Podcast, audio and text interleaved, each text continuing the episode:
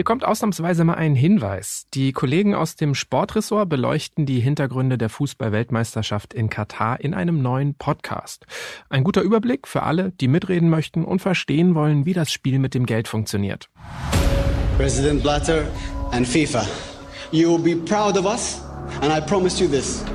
Jetzt geht's los. Am 20. November startet die Fußball-Weltmeisterschaft. Viele fragen sich, darf ich mir das überhaupt ansehen? Denn warum sterben da Menschen? Das passiert, weil Katar einen politischen Plan verfolgt. Und da geht es nicht nur um die Ausrichtung einer WM, sondern um Macht und Einfluss.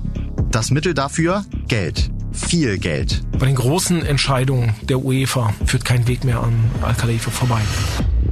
Was richten Investoren und immer größere Geldsummen im Fußball an? Die Antwort darauf ist nicht einfach. Und spannender als jeder Krimi.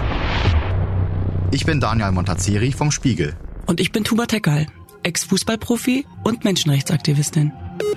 Ausverkauft. Katar, der Fußball und das große Geld. Jeden Donnerstag nur auf Spotify und spiegel.de.